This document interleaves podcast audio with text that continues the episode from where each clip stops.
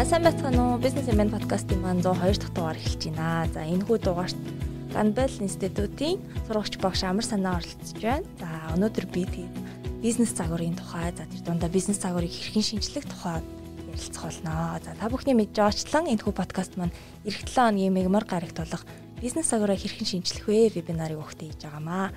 За сайн байна уу та? Сайн байна уу? Манай сонсогч үзэгчдийн хувьд та шинэ одоо лектрүүдийн нэг болохоор өөрийгөө товчхон танилцуулаад өгөөч. За миний нэр Амарснаа Ганабел институтын сурагч гишээр ажилладаг. За Ганабел институт бол 2010 оноос хойш үйл ажиллагаа явуулж байгаа. Үндсэн чиглэл нь болохоор үнэн нөөцийн сургалт зөвлөх үйлчилгээ. За түүнээс гадна бас бизнесийн бас биднес стратегийн чиглэлийн зөвлөгөөнүүд мэдээллүүдийг өгдөг. За миний үндсэн одоо чиглэл нь болохоор Ганабел институт дотроос стратегийн чиглэлийн сургалт зөвлөх үйлчилгээнүүд дагнан хариуцж явд юм аа товчонд бол юм байна. Аха. За тэгэхээр сэдврөөгөө ороход одоо цар тахлын улмаас ер нь бол бизнесүүдийг цаашаа цаашдаа ер нь яах вэ гэдэг хандлагат одоо орчоод байдалд орчоод байгаа. Тэгээ ерөнхийдөө загвараа өөрчлөх хэрэгтэй шаардлагатай тодорхой хэмжээнд бас тулгарч ийн гэж харж байна. Энэ яг тийм байна уу? Ер нь бизнес загвараа дахин нэг эргэж харах шаардлага бизнесүүд тулгарч ийн үү?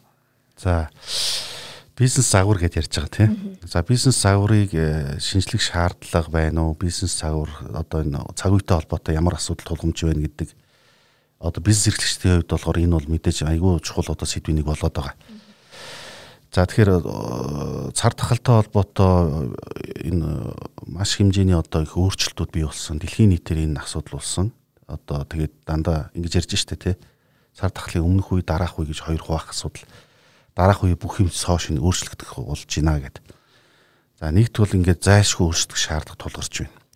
Хоёр дахь зүйл болохоор ердөөсөө энэ цар тахалтай эхлээгөө байх үед мөн одоо эрчимтэй өөрчлөгдөж исэн гадаад орчин. Хүмүүсийн одоо сэтгэлгээ, зан төлөв, за худалдаа авах чадвар, за өсөлтөө тийм ээ маш их олон зүйлээр бизнесийн орчин бол өөрөө тэр өмнөх өмнөх үеэсээ илүүтэй их хувьсан өөрчлөлтийн давлгаан донд байсан. За яг ингэ явж идэл цар тахал маань ингээд тулгараад бүх юм одоо хэцүү байдалд орсон тийм ээ. За тэгээ дараагийн үед дараа нь бол мэдээж одоо энэ цар тахлыг бол давж гарна. За энэний дараа бол бүх асуудал бол бас их цоошин одоо орчинд явж эхэлнэ гэсэн санааг. Тэгэхээр бизнес эрхлэгчид маань одоо ямар одоо зайлшгүй шаардлага тулгараад байна гэхээр бизнесийн загвараа зөвөр ойлгох. Би яг бизнесийг ямар арга техникээр ямар одоо аргачлалаар явуулаад байгаа юм бэ? Энийг зөвөр ойлгож мэдэх. За салбар тулгамж байгаа асуудлууд юу юм? Тэ?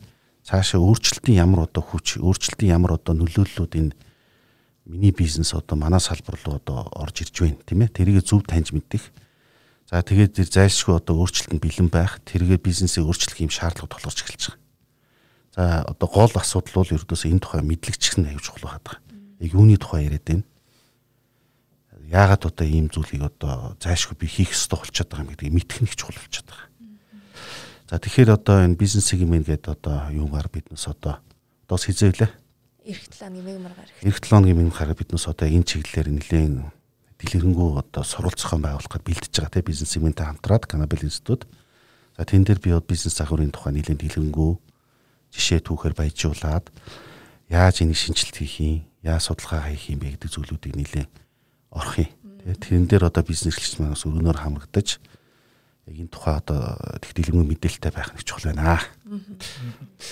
Тэгэхээр одоо нөгөө нэг одоо бол ингээд маш олон их зүйл өөрчлөгдөж байгаа гэдгийг бол хаа хаа ойлгож байгаа те ингээд нэг тийм том давлгаа баг одоо баг нэг тийм том одоо хүний амьдралын том хөвсгөл гарч тийм том давлгаа ярьж байгаа. Тэгэхээр яг энэ үед одоо давлгаа мордно гэж ярьдаг шүү дээ. Одоо их тэр их давлгааг ашиглаад тэрийг ашиглаад ингээд цааш явцдаг. Тэгэхээр одоо яг тэр нэг бизнес шин тутам бий болж байгаа тэр бизнес загварууд дээр нь ямар бизнесүүд илүү модонд орж байна. Тэ тэгээд бас ямар бизнесүүд одоо хамгийн түрүүнд бизнес загвар өөрчлөх шаардлагатай болж байна гэж та харж байна. За ерөнхийдөө бизнес модонд орж ийн гэдэг маань болохоор маш олон төрлийн одоо яг одоо энэ чиглэлийн бизнесүүд одоо биотехнологийн чиглэлийн бизнесүүд тийм ээ IT дээр суурилсан бизнесүүд бол маш хэрчимтэй явж байна тийм ээ. Түүнээс гадна одоо энэ IT IT нөгөө энэ мэдээллийн технологи гэдэг маань өөрөө бүх салбарт нөлөөлөл үзүүлж эхэлж байгаа. одоо худалдааны чиглэл тийм ээ үйлдвэрлэлийн ердөөсө бүх салбарт бизнесийн бүх чиглэлд бол IT технологи маань өөрөө маш их том давуу талуудыг авчирч байна. А нөгөө талаар бас маш их өрсөлдөөнүүдийг авчирч байна. Яг IT технологи буюу энтэй холбогдуулаад хүмүүсийн өөрийнх нь худалдаа авах чинь өөрийн зан төлөв эрчимтэй өөрчлөгдөж байна гэж ойлгох хэрэгтэй. Тэгэхээр нэгдүгээрт бол давуу талуудыг одоо боломжуудыг авчирч байгаа нөгөө талаараа бас бас маш өрсөлдөөнүүдийг авчирж байна. Хуучин бол жишээлбэл одоо жишээ нь жишээл ярил л да маш энгийн жишээр тэг хүнсний үйлдвэрлэл хийгээд тэрийг зарж борлуулах бол маш их тийм энгийн маркетинг хийгээд за тэгээд маркетинг хийхэд за мэдээж бол нэлийн санхүүгийн нөөцтэй нэлийн бас боломжийн одоо хөрөнгө оруулалт хийсэн газрууд бас амжилтаа явчихдаг гэсэн бол одоо орчин үед бол ердөөс өрхийн шин чанартай бага хэмжээний овроор хийсэн ч гэсэн маш том хэмжээний амжилтыг гарах боломжууд нь бий болж эхэлж байгаа байхгүй. Түүний одоо сонгодог жишээ бол тэр Airbnb гэл бизнес загвар байна тийм ээ. Одоо өөрөөр хэлбэл хоёр оюутан одоо нөгөө living room гэдэг дээ шүү дээ. Хошны хөрөг ашиглаж мөнгө олъё гэд хийлдэг гуц худалдаж аваад хийлээд нөгөө air тийм ээ. Air bed болчихж байгаа байхгүй. Тэгээ өглөө хамгийн сүүлчийнхаа юугаа өндгөө шараад breakfast бэлдээд нөгөөд нь breakfast болчихж байгаа байхгүй. Тэгээ Airbnb гэдэг. Өөрөлдвөл энэ одоо ингээд маш том хэмжээний 60 хэдэн тэрбум долларын asset бүхий том компани болоод хувирчиж байгаа. Тэгэхээр жижиг том гэхээс илүү аль нь их зөв оновчтой, аль нь илүү одоо зах зээлээ зөв мэдэж, хэрэглэшээ зөв таньж, асуудлыг маш энгийнээр цоо шин үн цэнийг бий болгож чаддаг гэдэг шалтгаалах гэдэг. Тийм. Тэгэхээр даваад уржийнхаа асуулт нь болохоор яг аль нь илүү сайн яваад байна, аль нь яг одоо яг уламжлалт юм гэхээс бүх зүйлүүд одоо шинэлэг байдлаар явах шаардлага тулгараад байгаа. Сонгодог жишээ бол энэ болчихж байгаа. Одоо hospitality industry гэж ярьдаг. Тэ өөрөлдвөл аялал жуулчлал одоо энэ нөгөө зочлох үйлчилгээ гэж ярьдаг. Тэ энэ дотор маш олон юм юмуд байна шүү дээ. Зочдлууд ингээл бүх юмуд байгаа даа тий. Энтэй холбогдуулаад бас нөгөө зуушлан борлуулагч түүр компаниуд хөтлийн дамжиж Airbnb гэдэг энэ загвар өөрөө бүх юмд нөлөөлөл үзүүлж байгаа байхгүй. Заримд нь бол энийг ашиглах, сайжруулах боломж харагдчаа, заримд нь болохоор энэ бүр бизнес хаах хэмжээнд авчиж байгаа байхгүй. Тэгэхээр э, асуулт юм болчихоо тий. Тийм үү. Тий, тий болсон. За тэгэхээр за бизнес загвараа шинжлэх шаардлага гарчлаа гэж байна. За тэгэхээр бизнес загварын инновац гэж яг юу юм бэ? гэдгээс ойлгох. За тэгээ яг маш товчхондоо гэж ойлгуулахад ерөнхийдөө загвар гэдэг яг юу гэж ойлгох вэ гэхээр яг таргет буюу таргет кастомер буюу одоо яг таны хэрэглэгч хий юм бэ? Тэнд та яг ямар үн цэнийг бий болгож өгöd байгаа юм бэ? Түүнийг хэрхэн гүйцэтгээд байгаа юм бэ? Өөрөлдвөл те. Value chain буюу тэр үн цэнийг яаж хийж бүтээгээд байгаа юм бэ? За дөрөвт асуулт нь тэр нь тэгээд ямар ашиг танд өгөх юм бэ? Тэ? тэр нөгөө санхүүгийн моделийн тухай асуудал байна тийм ингээд дөрвөн асуулт байгаа. Хэрэглэгч юу өгөөд вэ? Тэрийг хэрхэн хийгээд вэ? Яаж мөнгө олоод вэ гэдэг дөрвөн асуулт байгаа байхгүй. За тэгэхээр бизнес модель гэдээ ойлгохоор энэ дөрвөн асуултанд хариулсан хариулах бүхий одоо таны бизнес чинь за тэгээд энэ бол ингээд нэг зүйлийг энэ дээр ойлгож байгаа нэг салбарын хэвсэн ойлголт гэж ойлгох хэрэгтэй тэгээд тэрийг англиар industry logic гэж за орчуулад хэлвэл яг энэ бизнесийг ингэж явуулнаа, ингэж явуулдığımаа гэсэн хэвсэн ойлголтууд байгаа. А инновац гэдэг чинь яг тэр хэвсэн ойлголтыг эвдэж байгаа байхгүй юу? Эвдэж байгаа. Тэгэхээр эдгээр дөрвөн асуултаас яг салбарын хэвсэн тогтсон зүйлээс доор хаяж хоёрын эс өөрчлөөд цоо шин үн цэнийг бий болгож байгаа нь өөрөө тухайн бизнес моделийн инновацийг бий болгож чадж байна гэж. За энийг жишээн дээр тайлбарлахаар айгүй ойлгомжтой. Жишээлбэл одоо одоо магадгүй нөгөө бизнесийн одоо бизнес ярьдаг, бизнес заадаг тийм ээ. Энийг судалдаг хүн болгоны нэг амны уншлага болсон нэг компани тэр нэг Uber. Одоо та бүхэн мэдчихэж байгаа тийм. Такси такси үйлчилгээ явуулдаг тийм. Такси үйлчилгээ явуулдаг. Гэтэл энэ компани маань болохоор ямар нэгэн такси байхгүй. Ердөөс ямар такси байхгүй. Ямар нэгэн лиценз зөвшөөрөл аваагүй. Тийм ээ.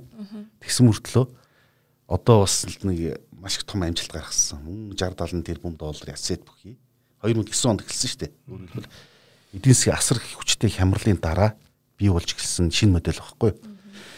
Зарчим нь аюу адилхан. Ердөөсөө манай нөгөө халтур хийж байгаа нөгөө өөрийнхөө хувийн машинаар үйлчлэг үзүүлж байгаа хүмүүсийг л нийлүүлээл одоо платформ дээр нэгтгээ зангидаад орсон баг. Тэгэхээр тэр хүмүүс маань өөрсдөө хотоо сайн мэддэг. Өөрсдөө машинтаа нэмэлт орлого олохыг хүсэж байгаа. Тийм ээ? Энэ хүмүүсийг одоо платформыг нь одоо өөрөлд аппликейшнийг ашиглаад хэрэгжээ олдог. А эндээсээ орлого бах буюу компани 20% нь аавна. Одоо Uber 20% нь аавна. Жолооч маань 80% нь аавна гэх тийм. Ингээд орлого хуваах энэ модель тавьж өгч. Тэгэхээр энэ нөгөө хуучин хөвшмөл нөгөө такси үйлчилгээ гэдэг маань яаж явдг вэ гэхээр төр засгаас нэг том зөвшөөрөл лиценз авдаг том хэмжээний парк байгуулдаг, олон машин, олон жолооч авдаг, засвар үйлчлэгийн том төв байгуулдаг. Мөн үү те? За тэгээд ингээд үйлчлэгээ үзүүлээд одоо манайхаар бол жишээлбэл өдөртөө 30 мянга 40 мянган төгрөгийн жишээлбэл юу авч байгаа штэ. Тогтмол орлого авч байгаа. Тэр такси явсан уу, эс явсан уу, орлого олж чадсан уу хамаагүй заавал өдөр болгох хэрэгтэй гэл. Энэ модель бол ерөнхийдөө анх гаргаж ирсэн хүмүүс нь хөвшил байдлаар ингээд явцсан юм байна. Угаасаа ингээд энийгээ өөрөө энэ өөрөө ингээд салбарыг хевссэн бизнес загвар болчихж байгаа байхгүй тогтсон гэсэн үг юм да. А Uber-ийнхэн бол энийг өөр өөр болж байгаа. Хоёр гурван зүйлийг өөрчилж яг хэрэглэгч нь бол хийвэрэ. Одоо өөрөлдвөл яаралтаа нэг цэгээс нөхөз рүү явах гэж байгаа такси такси хэрэгтэй байгаа хүмүүс бол тэр ойлгомжтой тий. За тэгээд энийг бол яаж хийсэн гэдэг нь өөр болчихж байгаа байхгүй маш өөр болчихж байгаа. За дээрэс нь орлого олж байгаа механизм их өөр болчихж байгаа байхгүй.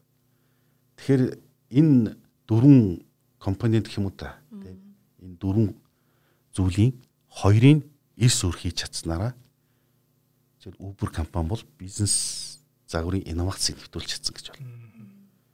Тэгэхээр тэр нь өөрөө хэрэглэгчдэд цоо шин үнцнийг бий болгож өгч байгаа байхгүй. Тэгэхээр одоо дэлхийд гэж ярэ тий. За Монголд ч гэж ярьж бол бизнесийн салбарт сүүлийн үед гарч ирж байгаа маш сайн амжилттай явж байгаа бизнесүүдийн ард дандаа шинжлэгдсэн модельүүд яваад байгаа энийг таньж мэддэг, энийг суралцах, өөрийнхөө бизнест ашиглах, тохируулах гэх юм уу та тий. Тэр буулгаж авах. Тэгээд тэр нь өөрөө хэрэглэгчдэд цоо шин үн цэнийг бий болгох. Энэ зүйл л өөрөө тэр амжилтын одоо гол үндэс нь болчиход байгаа. Тэгэхээр яг хуу энэ дээр зүгээр би бас нэг зүйл сонирхоод асуумаар байна л да. Одоо манад чи ингээд уламжилт одоо яг тийм загвар гэх юм юу гэх тийм одоо бизнесийн арга барилуудтай одоо нэг тал нь мэдээж үйлдвэрлэл те нөгөө тал нь худалдаа. За худалдаан дотор одоо наран туул гэдэг одоо бидний нэг том одоо юу юм ертөнц их юм уу тийм байх. Зүгээр би зүгээр сонирхоод асууя л да. Одоо ингээд наран туулыг наран туулын бизнес загварыг өөрчилнө гэвэл ер нь яаж болох вэ? За яста том асуулт. Ядаж одоо тэр нэг зарим нэг талаас тэр костер өртгийг багасгах ч юм уу эсвэл нэг хялбарчлах талаас нь л шүү дээ тийм. Одоо маш их түгээмэл ажиглаж байна те одоо яг лангуун дээр худалдаа хийж байгаа хүмүүс маань лайв хийж байна. Аа бүтээгтүүнээ шууд одоо ингээд э, шууд сурталчилж юм те. За дээрэс нь тэгээд нөгөө хүргэлтээр тэр юугаа сонирхож байгаа хүмүүстэй шууд хүргэж өгч чадчих байна тийм ээ. Өөрөлд энэ ч л өөрөө тэр яг уламжлалт юунуудыг эвдэж эхэлж байгаа байхгүй. Тэр ордлогууд явж гин гэсэн үг. Тэгэхээр зөв явж гин гэсэн үг. Лайв гэж дээ. Одоо нүг IT технологи маань маш их давуу талыг авчирж байгаа нэг нь энэ. Тий. Маш сайн бараа бүтээгдэхүүнээ сонирхолтой хэлбэрээр сурталчлаад хүмүүсийн анхаарлыг татаад За дээрэс нь юу хийгээд энэ бас урамшуул зарлаад ах шиг байна те тэр тэрүүхэндээ урамшуул зарлаад за тэнгууд хүмүүсийн сонирхлыг татангуудаа тэндээсээ борлуулалтаа нэмдүүл явчихж байгаа. Сонирхолтой те авчид өгч байгаа хгүй. За энэ дэр нэг хэрэглэсэд ямар үнцийг бий болж ийн гэхээр ажлаа тараач юм уу амралтынхаа өдөр нарантуул явна гэж бас л амаргүй тийм ээ. Одоо ялангуяа Улаанбаатар очинд бол юу л хаширдаг шүү дээ. Төвчрөн ночин буун за тэгэл явна чинь бүтэн өдрийн ажил болов явж байгаа. Гэтэл чинь ажил дээрээ гэртээ байж байгаа л тэр лайвыг 5 10 минут үзээл яг миний хайж байгаа гутал миний хайж байгаа одоо тэр бараа байна гэдгийг хараад захиалгаа өгөөл холбогдол тэгэл тэрийг авчиж байгаа. Тийм ээ. За энэ энэ бол одоо яг энэ хийгдэж байгаа нэг жишээ байгаа. За яг нарантуул гэдэг маань өөрөө аюу тум модель واخгүй. Маш их том модель байгаа даа тийм ээ. За одоо тэгээд трийг одоо яаж шинжилгүй яаж сайжруулах гэдэг бол аюу тум ажил болж өгнө гэсэн үг. Боломж байгаа юу байгаа л гэж үзэн гэсэн үг тийм ээ. Уламжлалт тогтчихсон энэ нэг тийм уламж тогтцсон юм дотроо сайжруулалтыг шинэ үнцнийг бий болгочих. Бүр бүр ингээд тэр салбарын бүх тогтсон хөвшлийг бүр ингээд ингэж эргүүлэхээс илүү тэр дотроо бас ингээд шинэ үнцнийг бий болгож өөрөө энэ бас л энэ бас явагдаж байна гэсэн үг. Аа танаас одоо зөвлөгөө авдаг компаниуд гэх юм уу захирлууд ер нь яг энэ бизнес загварын тал дээр ямар асуудалтай болоод ирж байгаа нэр нь эсвэл тэдний сонирхож байгаа зүйл нь юу вэ? За тэгэл яг уу энэ голчлол нөгөө борлуулалтаа яаж нэмэгдүүлэх? Өрсөлдөөнд одоо яагаад өрсөлдөө яагаад ихсээд байна? Өрсөлдөөнд яаж одоо ялж гарах уу, тийм ээ? Энэ асуудлууд байгаа. Тэгэхээр одоо яг вэ Ганабел институт 10 жилийн хугацаанд бидүүс бас нэлээд хэдэн байгууллагуудаа бизнесийн салбарын байгууллагуудаа, салбар салбарын байгууллагуудаа биднээс хамтарч ажиллах зөвлөгөө үзүүлж исэн. За зарим нь бол маш боломжийн амжилттай ажилласан юм юмуд кейсүүд их байгаа. Тэгэхээр тэн дотор бол биднээс яг л нөгөө эхлээл нөгөө салбарын зөв таньж мэдэх. Тэр бол аюул чухал байна. За энэ дээр бол нөгөө Майкл Портрийн 5 форс гэж байгаа шүү дээ тий. Хүчний тийм одоо судалгааны аргачлал. Тэгээ салбарыг маш гүнзгий судалж таньж мэдхээс эхлүүлээл тэн дотор ч л нөгөө таньж мэдхээс эхлүүлээгүй өөрөх нь бизнесийн аргачлал нь байгаад байгаа байхгүй. Тэн дотор өсөлтөө юу вэ? Яг эндээс ямар одоо асуудал бэрхшээлүүд хаана байгаад байна те тэ тэгээ тэндээсээ одоо яаж өөрчлөх үү яаж хувирах уу гэл тэндээс л асуудлууд үүсч юу шийдлүүд гарч ирж байгаа жишээлбэл одоо биднээс юм маш сайн мэддэг бас нэг гоё кейс байдаг тэр нарны цирк гэдэг байгаа Канад залуу Батгийн жүжигчин Гай Лалиберт гэдэг залуу одоо өөрийнх нь циркийн байгууллага үүдэ барьсны дараа гудамжинд үзүүлбэр үзүүлж явахдаа найзуудаа цуглуулад нарны цирк гэж байгуулсан. Одоо бол маш их амжилттай ажиллаж байгаа. Бага дээ тий. За энэ залуучууд яг юу гэсэн гэхээр өөр тулгамжийн асуудлууд байна тий. Өөр цирк гэдэг бид үндсэн ойлголт байгаа тий. Том олон арга тамхи ингээл олон юмнууд байгаа шүү дээ тий. Аль айлэгч нөгөө ил бичин гэл аюу өндөр өртөгтэй аюу өндөр одоо одоо юу хэмдэ санхүүжил шаарддаг ийм юмнуудээс асаад үлдсэн хүмүүсээр юу хийж чадах вэ гэл. Тэгээ цоо шин одоо зүйлийг бий болгоол ингэж сик шин усгалыг бий болгож байгаа байхгүй. А яг хөө тэгээ аль болохоор зөвлөгөөнүүдээ биднээс бас иймэрхүү байдлаар хийх хичээдэг явдаг тий. Гол нь тэр өөрийн байгаа тэр орчноосаа эхлээд таньж мэдхтэй цаашаа юу өөрчлөх хэрэгтэй гэдгийг эхлээсээ ойлгочих хэрэгтэй юм шиг тий. Тэгээ салбарын шинжилгээ бол аюул чухал байгаа. Тэр экосистемийн судалгаа гэж хэлээд байгаа тэрийг. Тий. Тэгээ тэрэн дээр их аргачлалууд байгаа. Тэгэхээр энийг яаж хийдий бэ гэд манай одоо жишээлбэл бизнес эрхлэгч маань бас ингээд энийг хийхэд хэцүү юу? Ер тусгай хүмүүс хийд юм уу? Тэгээд ер нь л өхөрсд хийч болно. Тэгээд тэр аргачлалуудад тэр зүйлүүдийг суралцчих хэрэгтэй. Тэгээд цаг гаргаад тэр ном унших тэр олон юмнууд тэгээд одоо сургалтуудад суух ч гэдэм юм тийм ээ. Тэгэл одоо өөрөлдвөл яг тэр нь одоо яг ийм байгаад байгаа юм байна гэдгийг ойлгож байгаа юм гоо. Тэрэн дээр тулгуурлаж хийгээд тэгээд одоо юуг нь асах уу? Юуг нь нэмэх үү? шинжлэх үү? Юу шинжлэх үү? Энэ өөрөө хэрэгжил ямар үн цэнийг бий болгож байна? Энэ яаж одоо одоо тэгэл үрэл өсөлтөх шаардлагагүй өсөлтөнд сурж гарах хэлээд байгаа юм л та. Тэгэхээр яг энэтэй холбоотойгоор бизнес загварын өрн шинжлэх гэж байгаа эсвэл шинжлэх хэрэгтэй гэдгийг мэдэхгүй байгаа бизнес эрхлэгч байвал одоо жишээ нь өөртөө тавих хэвээр хамгийн түрүүнд тавих хэвээр гурван асуулт гээл юу ажиллах вэ? За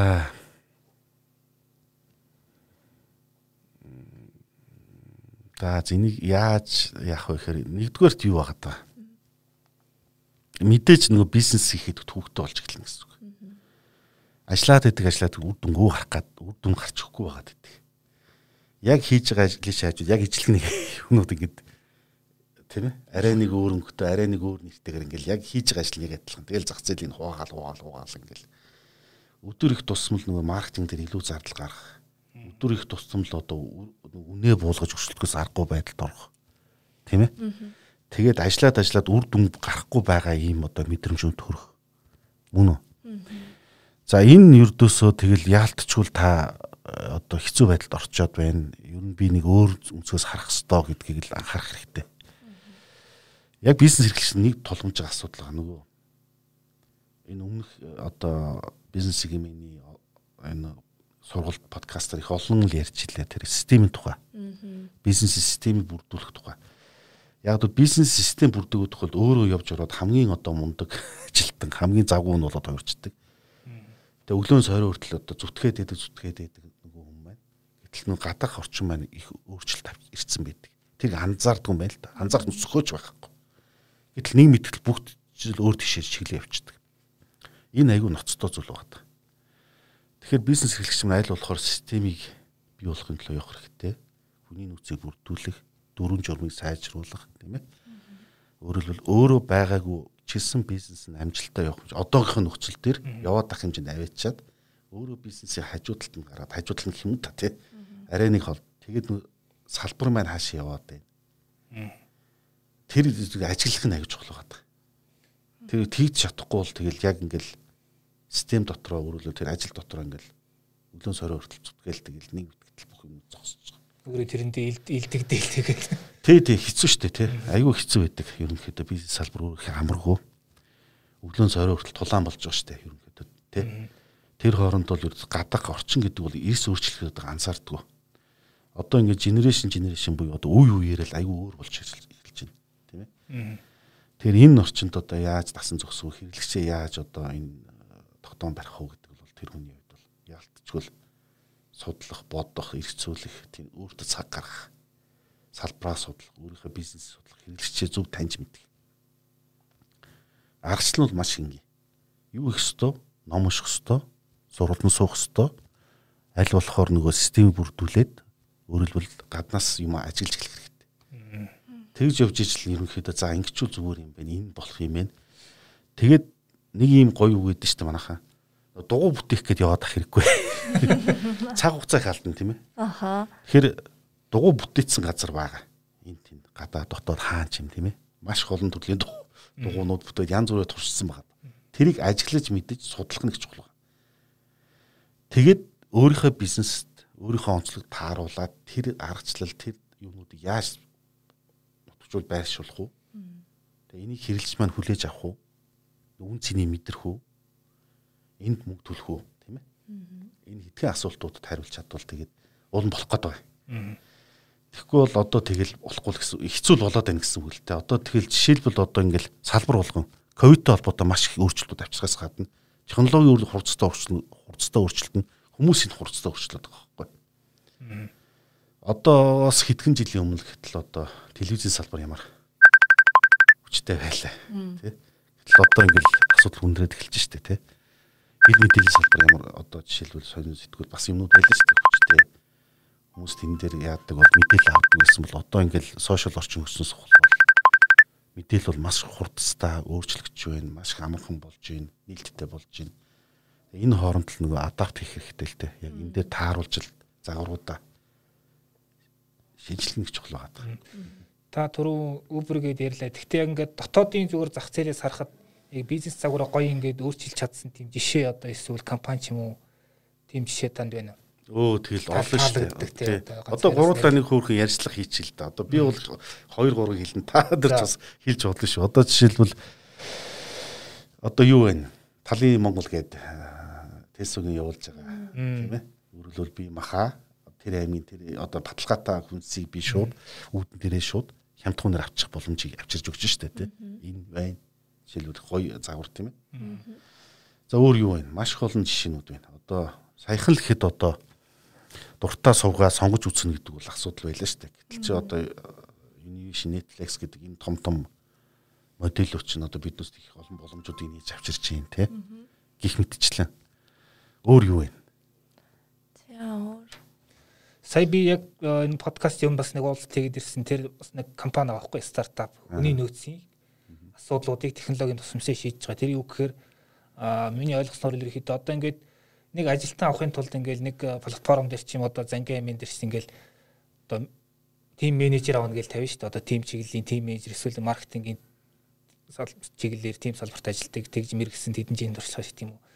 Тэгээ тавьчихдаг те. Яг одоо ингээд агнахчхан ан хаан байгааг мэдэхгүй ингээд тал тал тийш сум тавьдаг шиг тийм аргатай шүү дээ. Одоо бол ингээд ажилтаа болно гэдэг те. А тэр одоо компани Nito гэдэг тийм стартап ба хүний нөөц юм. Тэг юу гэдэг нэг хэр ингээд яг таргеттэй одоо тийм хэрэгтэй газарт нь хэрэгтэй хүнийг нь олж их тийм асуудлыг технологийн яваар шийдсэн. Тэрний тулд ингээд янз янзын тийм ирэмблэх систем одоо юу гэдэг тэр нэг дата мата ашиглаад тэгээ шийдсэн. Тэр нь ингээд ерөөсөө ингээд айгүй хэлбэр мэйл рүү нэрэл мэйлээсээ шууд аплай маплай тэр бүх юм нэг явчихдаг. Тэгээд энэ үзэхгүй нэг үйл ажиллагаа нэг тал юм шиг лээ. Тим нэг жишээ байна. Тэгээд яг хуу энэ дээр би нэг одоо нэг гоё ном уншсан юм яг одоо энэ нэг орчин үеийн бизнес агуура тааш яваад байгаа гэдэгтэй. Тэрний үг гэхээр power of uh, new power гэдэг. Тэр нь болохоор шинэ одоо эрх мэдлэх юм хүчтэй. Тэр нь юу гэхээр юм гурван юм дээр тогтож байна гэдэг. Нэг нь бол а одоо нэг шэринг хэр зэрэг их шеэрлэн тэр чинээгээр ингээд тухайн тэр юу аяг хүчтэй болоо эхэлдэг.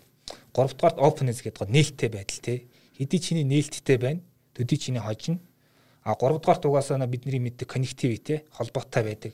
Таны түрүүний ярьсан Uber байна. Одоо юу гэдгийг үр тийм холбоосон дээр тоглодог те.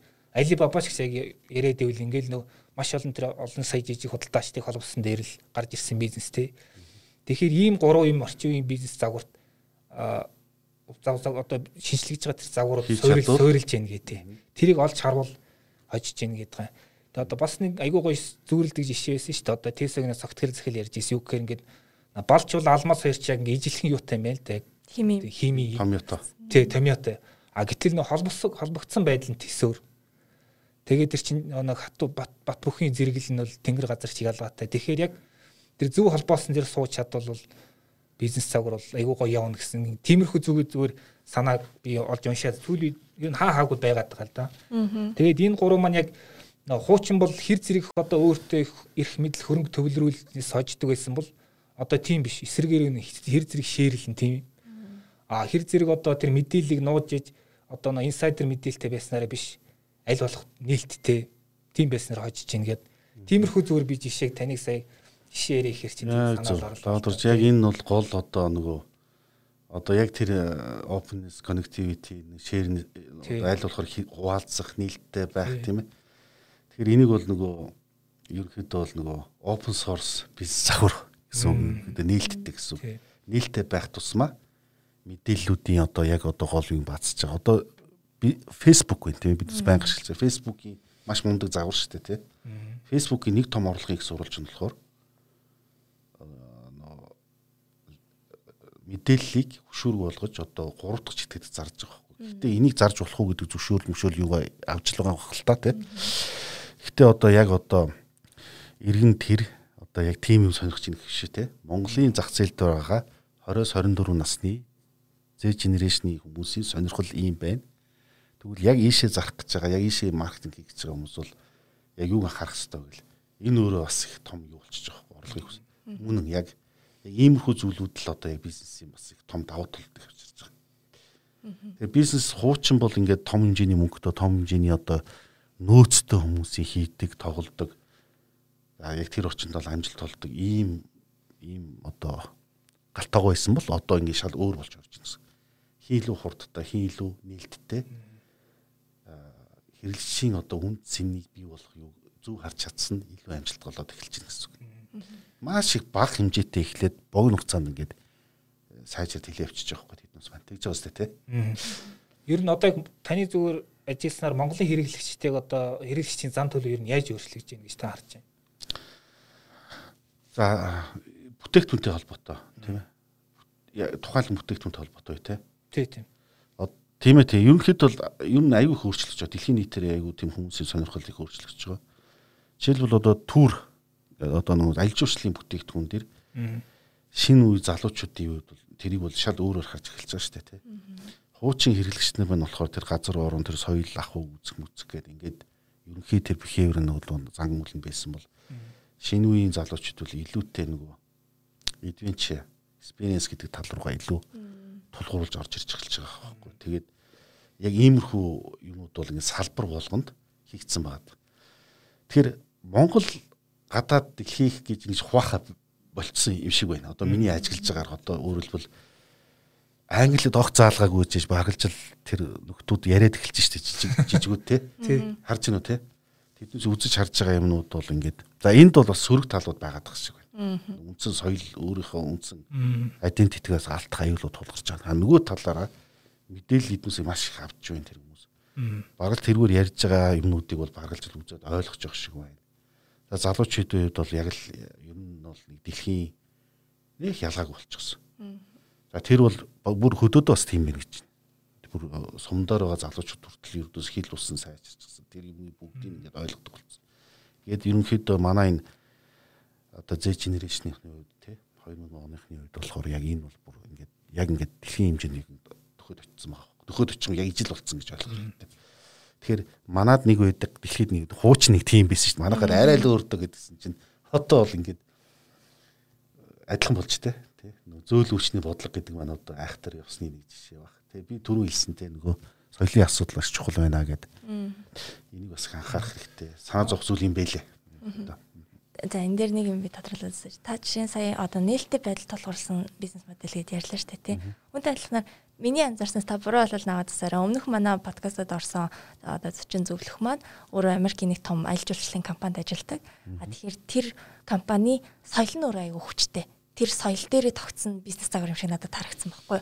Тэгэхээр тэр соёл нь юу вэ гэхээр хэрэглэгчийн сэтгэл ханамж гэдэг тэрүүгээр бүх юм бүх юмаа түнтэй уйцсан одоо жишээ нь ажилтны бүтээмжийг хэрэглэгч үнэлнэ хэрэглэгчийн сэтгэл ханамжаар үнэлнэ түншрүүдээ сонгохдоо ч гэсэн хэрэглэгчийн сэтгэл ханамж нь дор аж 80% та байх ч гэдэг юм танад бодлол гих мэтчлэнгээр ерөнхийдөө тэрнтэйгээ уйцсан байна. Тэгэхээр ийм бизнес модельуд яг ямар ямар төрлүүд байдгийг та их олон ерөнхийдөө бол 55 төрөл байгаа. Яг өөр хэлбэл яг түрүүний подкастер орсон үний хэлсэн зөв. Өөр хэлбэл яг нөгөө байгууллагын соёл одоо тэр бүтээмж ажилтны сэтгэл ханамжаар одоо хэрэглэгчийнхаа лоялти бий болгож байгаа байхгүй. Энэ өөрөө бас загвар. Тий загвар гэдэг нь болохоор ингээд юм болгоныг өөрчлөх биш. Яг тэр дотор нь маш ингээд яг тэр шигтгэнүүдийг оруулж байгаа байхгүй. Тэг customer loyalty гэх тий баян хэрэглэгчээ баярлуулж явах. Тэрүүгээрээ тогтоож хэрэглэгчээ баярлуулахын тулд нөгөө ажиллаж байгаа хүмүүс маань аюу тийм сэтгэл ханамжтай байх хэрэгтэй байгаа байхгүй Тэгэхээр сэтгэл ханамжтай байхын тулд хүний нөөцийн асуудал нөгөө байгууллагын үндсэн соёлын асуудлууд бол аюул хүчтэй нөлөөлнө гэсэн. Тий. Тэгжээж нөгөө яг тэгжээж нөгөө хэрэглэгчээ тогтоож барьж нөгөө өмнө хэрэглэгчтэй байх тийм ээ. Энэ бол тэгэхээр тэр өөрөө бас их том загвар болчихж байна гэсэн. Тэгэхээр зөвхөн нэг загвар хүлчлэхгүй бас 3 4 загвар нийлжээж цоо шин загварыг гаргаж ирэх боломжтой гэсэн. Цоо шин үн цэнийг бий загвар гэсэн үн цэнийг бий болгоно гэсэн. Ийм боломжууд байгаад байна. Тэгэхээр сүүлийн үеийн хандлага бол ер нь нэг загварт иш ийм холимог маягийн юу л хандлага руу хийж ийн гэсэн гэж ойлгож байна. Ер нь мөн мөн тийм болно болно тэгж болно хөө. Одоо жишээлбэл нэг түүх байгаа шүү дээ. Энэ бизнес загвар бизнесийн одоо инновац гэдэг зүйл бол энэ шин юм биш юм. Их олон нэгтдсэн олон хүмүүс энэ өмнө нь ингээд одоо супермаркет гэдэг загвар байгаа байхгүй. Бид аягүй сайн мэддэг тийм ээ. Зөв бартер гэдэг том загвар байгаа байхгүй бидээс аюу сайн мэддэг те. Энэ өөрөө бизнес загвар мөн багхгүй. А гэтэл супермаркет бартер хоёр нийлээ дундаасаа цоо шинэ гаргаад ирж байгаа байхгүй. Тэрийг орчин үеийн нөгөө бизнес гэлч маань зөв таньж мэдээж тэрийг ашиглахын тулд яриа болоод байгаа. Одоо жишээлбэл ингэж байгаа. Түгжээ гэдэг нэг загвар байна. Түгждэг. За. Хаашаа явуулахгүй түгжээ ичдэг. Жишээлбэл энийг анх бий болгосон үнэн 1800 оны үед Джон Рокфеллер гэж одоо мундаг хүн бий болгосон стандарт ойл компани үндэслэсэн. Керосинийг хятадын зах зээл дээр зарах гэсэн чи явахгүй байжээ. За гол өрсөлт чинь лаа байгаа байхгүй. Динлүүний гол өрсөлт лаа тийм ээ. Өөрөөр цахилгаанаас өмнөх асуудал шүү дээ тий. За тэгэхээр Рокфеллер юу хийсэн гэхээр нөгөө динлүүгээ авчиад нөгөө дил шилэн дилүү шүү дээ тий. Маш хямдхан бүр өртгөөсөн доогор одоо нийлүүлчихэж байгаа. Тэнгүүдэл чинь нөгөөдгий чинь авчиж байгаа шүү дээ айлуу те. Тэнгүүдэл чинь одоо кэрсэн бол аюу сайн гүйж эхэлж байгаа. Одоо биднээс ингээд офс болгон дээр хэрэглээд байгаа HP гэдэг нөгөө принтерүүд байгаа байна те. Дэлгүүр төр хямдхан харагдаж байгаа байхгүй авчдаг те. Хөнкөө хямдхан те. Авчдаг. Тэрний тараас нөгөө картрижууд маань аюу үнэтэй зарагдаж эхэлж байгаа шүү дээ те. Тэгж өөрөлдвөл аа тэгж нөгөө тэг тэрийг хайчих гэхээр бас хайр. Авцсан байгаа шүү дээ те функцээ гүйцэтгэж явж байгаа шүү дээ тий. Тэгэхээр иймэрхүү тэгээд лог ин гэдэг энэ загвар дараачийн төгждөг загвар нь дараачийн энэ загвартай холбогдоод тэр загвартай холбогдоод одоо жишээ нь Uber бол тэгж одоо 2 3 загварыг нийлүүлж байгаа байхгүй.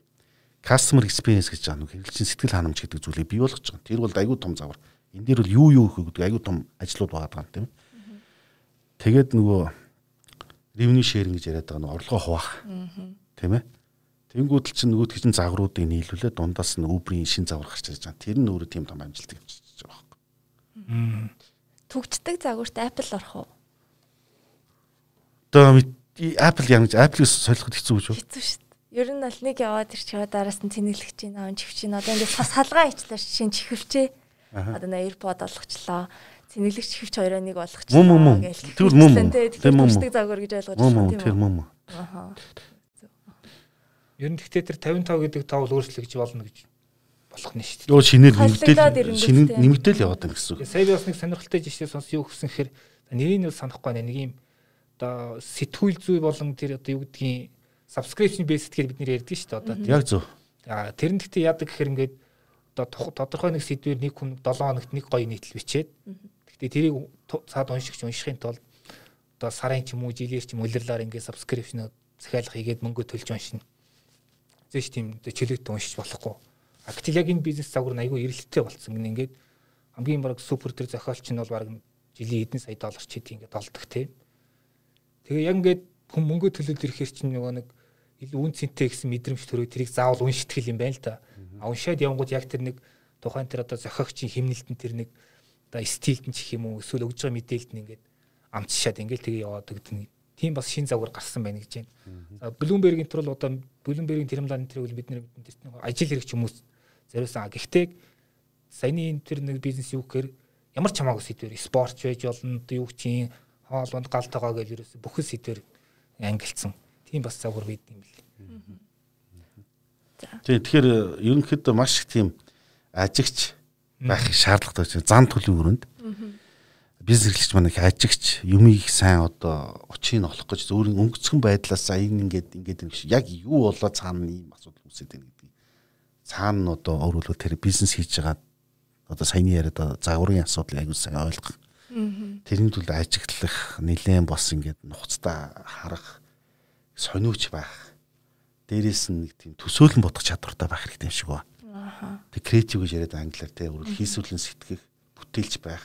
Энэ зан одоо энэ одоо шин чанаруудыг гэх юм да. Өөртөө зориг тавиад албаар хүчээр одоо ингэж яагаад нэг хабит бол суулгаж болно хүн. Хүн болгон одоо айхтар мундаг одоо сониуч гэх юм уу амар креатив байх.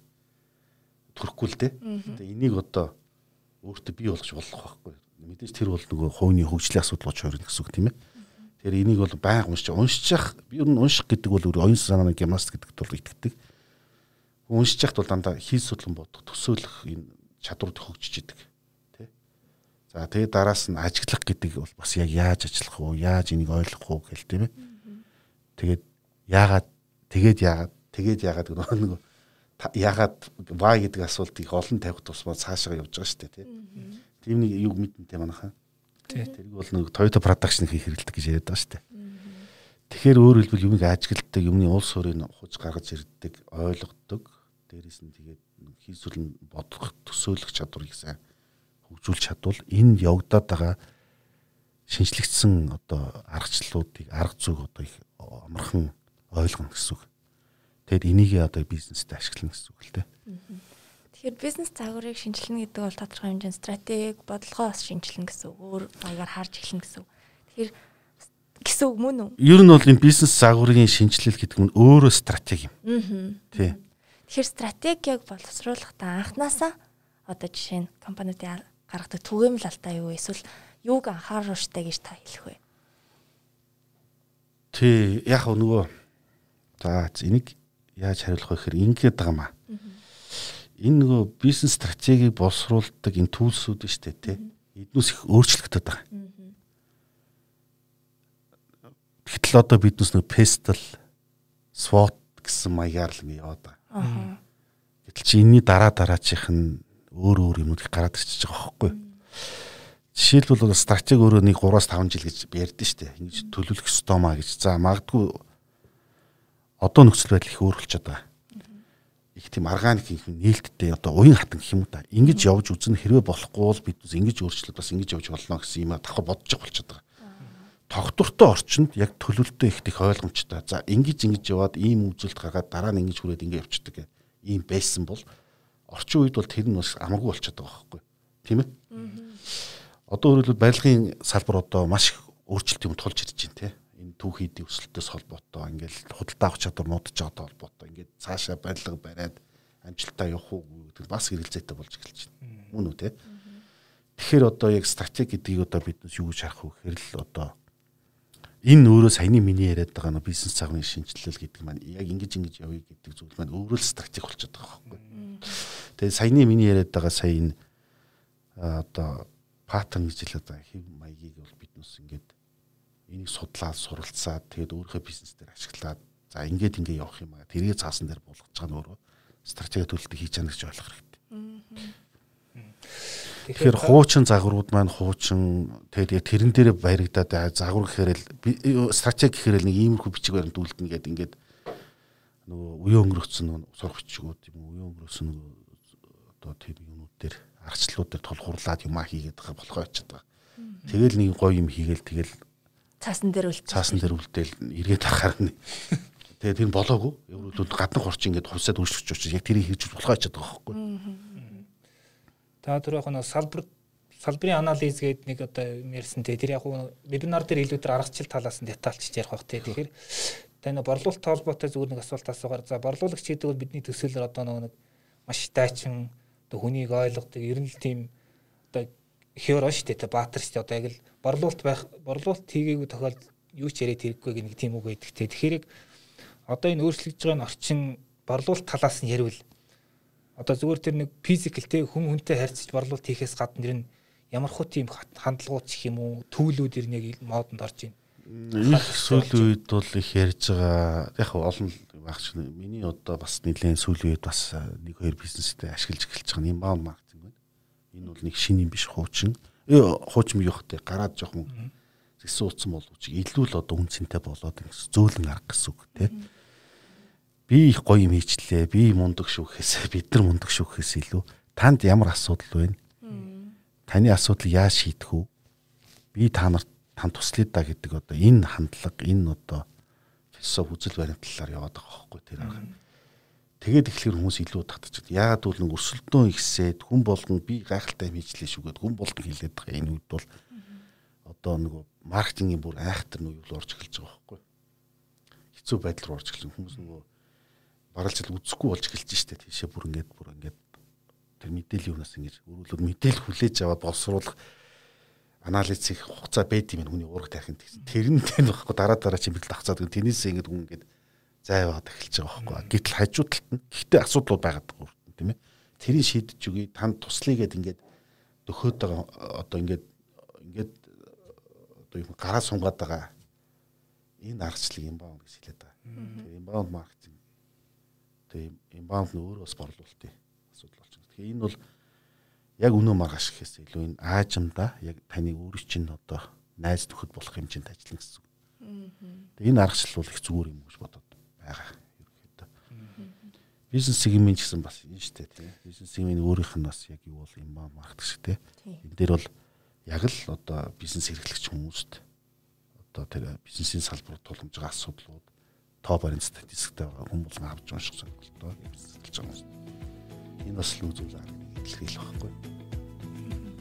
За баярлалаа. Яа. За та өнөөдрийн подкастад ирж оролцсонд баярлалаа. За та бүхэн эх 7 хоногийн мигмар гарах зохион байгуулалт бизнес тагвараа хэрхэн шинжлэх вэ гэдэг вебинарт оролцоод өнөөдрийн танилцуулсан сэдвэр илүү нарийн аргуудыг багш заах болно. Амар сайн багш маань тийм болохоор та бүхэн вебинартаа идэвхтэй оролцоорой. Баярлалаа. Баярлалаа. Баярлалаа.